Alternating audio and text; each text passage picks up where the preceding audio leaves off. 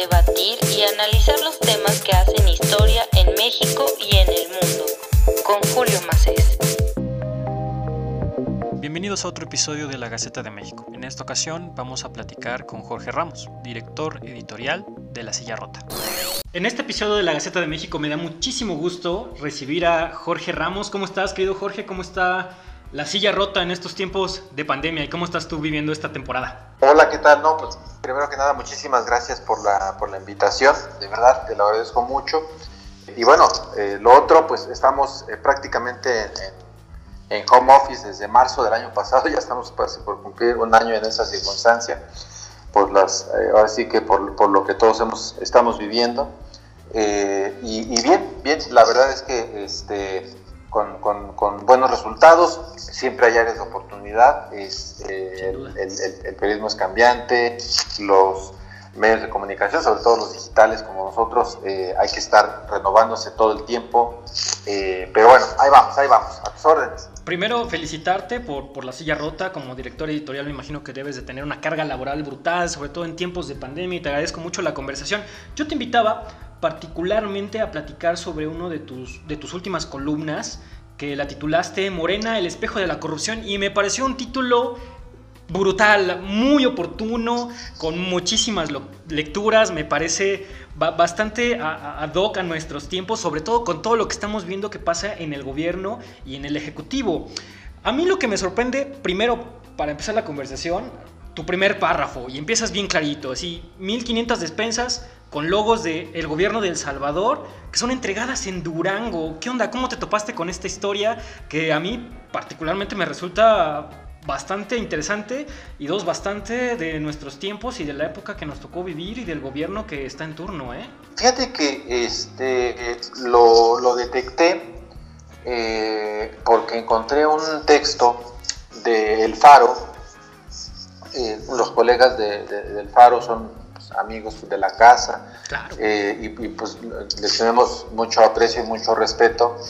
Y encontré esa nota en la que ellos mismos se preguntaban eh, qué había sucedido, o sea, uh -huh. cómo era posible que aparecieran eh, 1.500 despensas con, con, logos del gobierno de El Salvador, eh, repartidas por eh, Juan Carlos Casares, pues quien aspira a ser alcalde de Morena en el municipio de Tlahualilo, en, en el noreste del estado de Durango. Eh, y bueno, si uno ve la distancia entre El Salvador y, y, y Durango, pues son cientos y cientos de kilómetros. Claro, claro. ¿Cómo llegaron hasta allá eh, 1500 eh, despensas? Eh, vi el texto, busqué información, ahí había unas ligas, eh, y quien dio el campanazo fue eh, un, un, este, uno de los, de los periódicos de esta cadena de la Organización Editorial Mexicana, El Sol de, de la Laguna, en donde pues detectaron esto porque en, en redes sociales se había eh, presumido esta entrega de, de, despensas y bueno, los compañeros del, del Faro, eh, donde por cierto acaba de aterrizar un, un buen amigo mexicano, eh, eh, gran investigador uh -huh. de los autores de la, de la Casa Blanca, ¿no? Este, uh -huh. y, y, y, ellos pues hicieron las preguntas y la verdad es que quedaron con, con, con, más dudas que respuestas. Y ellos iniciaban su texto así, diciendo, bueno, preguntamos esto y no tenemos claridad de qué fue lo que pasó. Eh, ¿Cuál es aquí el enfoque que yo le di? Eh, y es que, bueno, el, el, presidente López Obrador, yo le, le, he seguido la pista a él desde hace ya bastantes años, eh, concretamente desde, desde, 2005, obviamente desde antes por ser un personaje público, claro, pero... Eh, 2005 con su pre-campaña, su primera pre-campaña y luego posterior campaña presidencial. Y uno de sus discursos eh, eh, que a él le gusta mucho repetir eh, y que desde entonces y a la fecha sigue siendo el mismo, no cambia el, el, el disco, este, es que dice que el, el, gran problema para México dice, es la corrupción. Dice, por el caño de la corrupción se va mucho dinero y si lo frenamos, con eso solucionamos muchos problemas del país. Eh, creo que tiene razón. La sí, verdad es que uh -huh. eh, eh, si, si, lo planteamos este, desde el punto de vista, digamos, como hipótesis de trabajo, tiene razón López Obrador. Mucho se va por el caño de la corrupción y, y este, y si, si, se detuviera, seguramente podríamos hacer más cosas como país. Pero, pero este, yo nunca he creído en ese discurso del observador. Me parece que es, eh, es, eh, es, falso. Y, y, uno de sus primeros ejemplos, te pongo dos nada más, en su gobierno fue el más opaco, los números están ahí, eh, ocultó datos relevantísimos de, los, de los segundos pisos, que fueron sus principales obras de gobierno. Esa información prefirió reservarla por muchos años. Eh, y el otro elemento importante tiene que ver con eh, René Bejarano.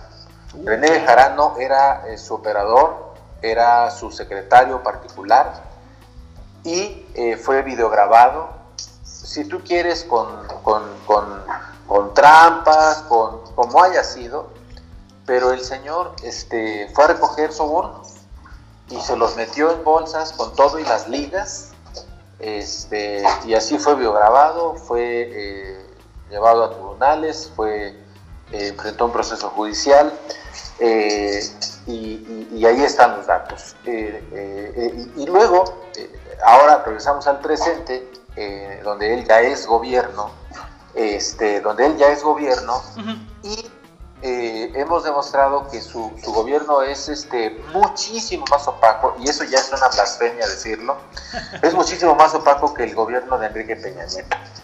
Entonces, eh, yo dejo ahí esos elementos. No, sin duda. Por ejemplo, y ahora que mencionas la bandera que siempre ha traído el presidente después de décadas de campaña, la corrupción, y yo recuerdo mucho a Gabriel Saide, y a mí particularmente me gusta mucho cómo describe la corrupción en México, ¿no? Y el poder absoluto corrompe absolutamente y este gobierno lo que ha tratado de hacer es tratar de juntar o acumular demasiado poder.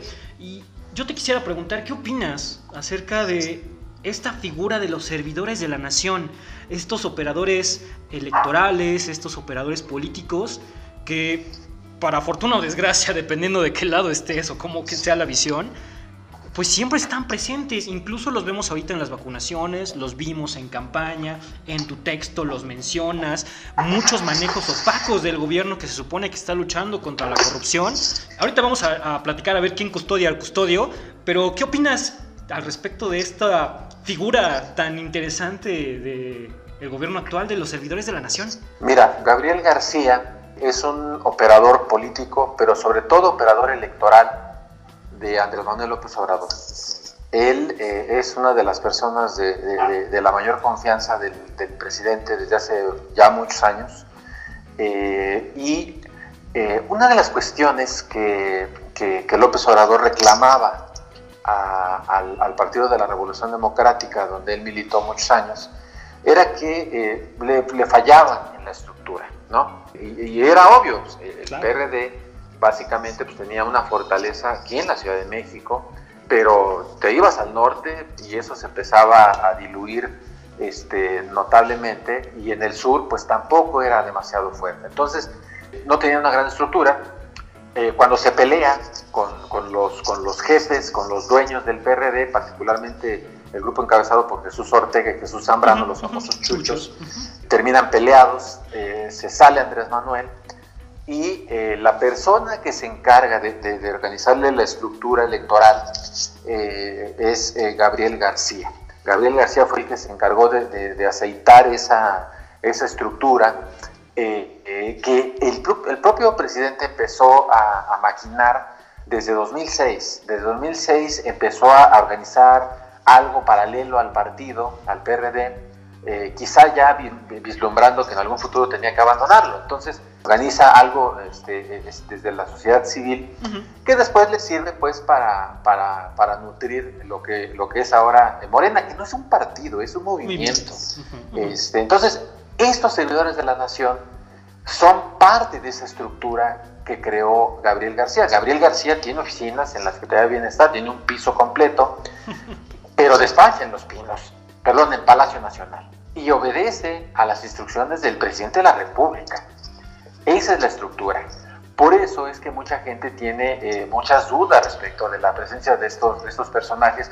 Luz de la Silla Rota desde, desde 2009, en, en junio de 2009, nosotros describimos esta, este brazo electoral eh, disfrazado de, de servidores de la nación entonces encontramos que había eh, por lo menos 16 mil personas contratadas bajo esta eh, modalidad y muchos de ellos cruzaban con, con, el, con su militancia este, partidista eh, y son parte, vaya, esta estructura. Por eso hay dudas, sí, hay muchísimas dudas, este, pero a partir, digamos, de todos estos elementos de contexto que, trato de poner en la mesa. Por ejemplo, cuando hablamos de, de corrupción, evidentemente tenemos como un evidente protagonista del gobierno, pero ¿quién custodia al custodio?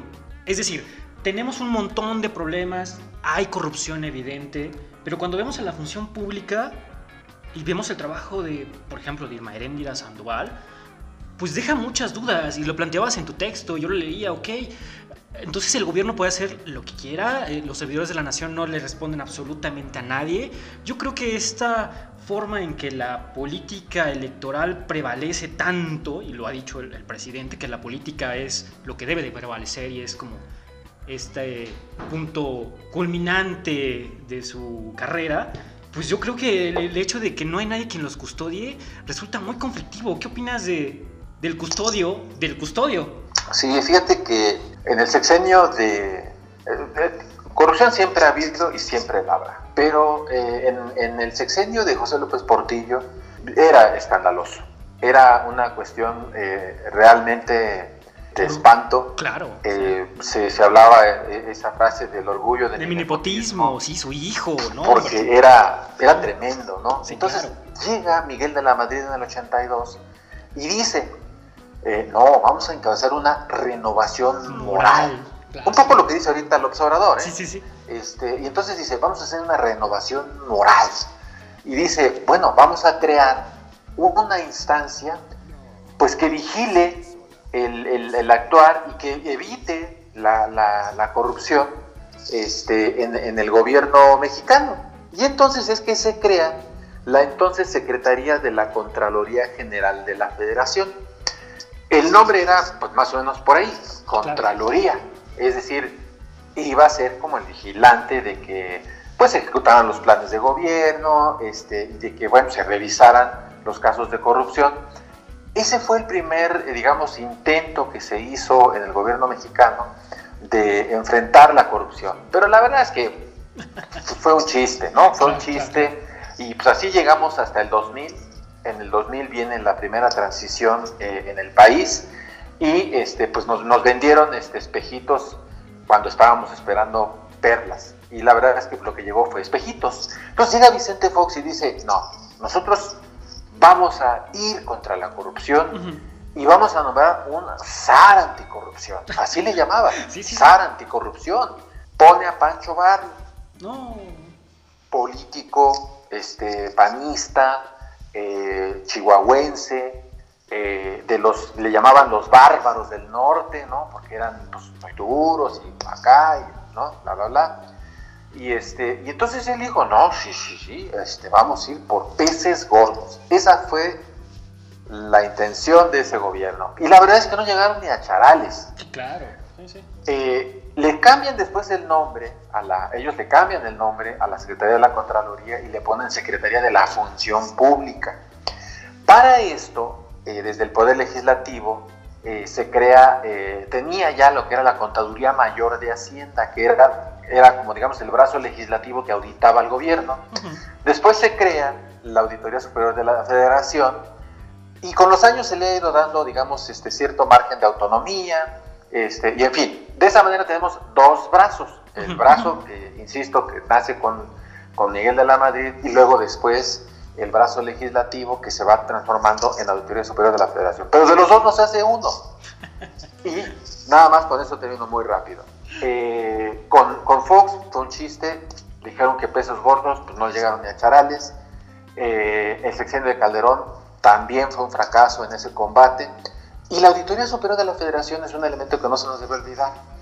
Ellos eh, año con año presentaban el reporte de auditorías y era un escándalo Oh, encontramos observaciones por 50 mil millones de pesos. y tú decías, ¡qué barbaridad! claro. Dime, ¿cuánta gente está en la cárcel por esos 50 mil millones que cada año presentaban? No hay nadie, muy pocos.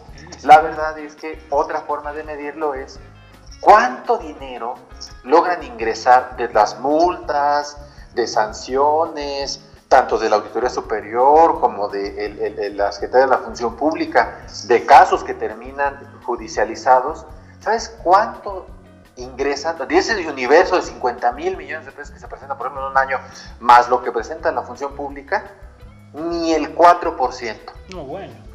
Ni el 4%. Luego entonces, el combate a la corrupción ha sido una simulación en todos los gobiernos y este, con todo el respeto, no es la excepción. Sí, o sea, la, verdad cuando te pones a investigar todo el trabajo que se ha hecho periodístico al respecto de la vida, por ejemplo, o de la corrupción que se ha manejado desde la función pública, que son los que custodian al custodio, por así decirlo, pues es escandaloso, es brutal cuando checas todos los escándalos que están alrededor de la figura de la secretaria de la función pública, de su esposo, de Canal 11, el caso de Bartlett, que son ya muy sonados a nivel nacional, la verdad que te, que te generan una duda razonable y eso es brutal. Pero ahora que recordabas a los hombres fuertes del sistema, esos que no se equivocan, esos que hacen todo bien, que el orgullo de mi nepotismo, como, como Jolopo, como José López Portillo, a ver, ¿qué es lo que, lo que más te preocupa de la, de la falta de autocrítica, por ejemplo, del gobierno actual, del Ejecutivo? Porque a lo largo de todos este par de años, no parece que no cometen ningún error, que son perfectos. Sí, fíjate que eh, acaba de salir un, un libro eh, muy interesante que se llama eh, El Presidente. Eh, lo, escribieron a, dos manos el doctor Leonardo Curcio y Aníbal Gutiérrez.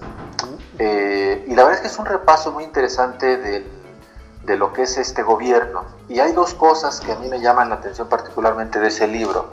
Uno, la centralización. el, el, el, presidente ha eh, impuesto. De por sí vivimos en un presidencialismo en donde, digamos, el, el, el, rey Sol eh, es el presidente de la República. sin duda, claro, claro. Eh, sin duda.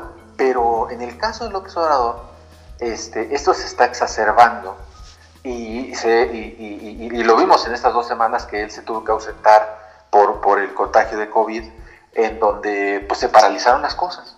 Sí, sí, sí. Este, y, mientras él no esté este, autorizando, bueno, hasta este, que, ah, que vinieron a pedir este, esta, este, este documento, libérese.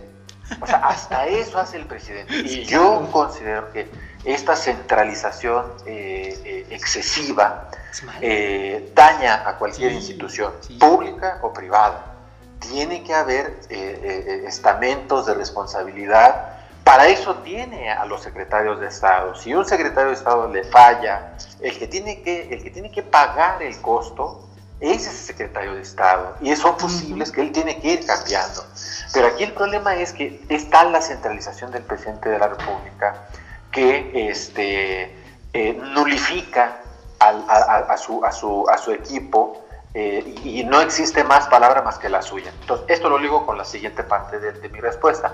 Uno es la centralización, que, creo que es delicada, y, la otra parte es el, modelo que él ha logrado este, instaurar, que le funcionó muy bien en el gobierno de la Ciudad de México eh, de 2000 a 2005, pero es muy distinto eh, mantener esta, esta agenda de dar conferencias este, todas las mañanas, eh, y que él sea, digamos, la voz que sale a, dar la información, muchas veces equivocada. Hay, hay estudios eh, eh, que están demostrando que mucho de lo que dice son, son, mentiras o, erróneas, información errónea.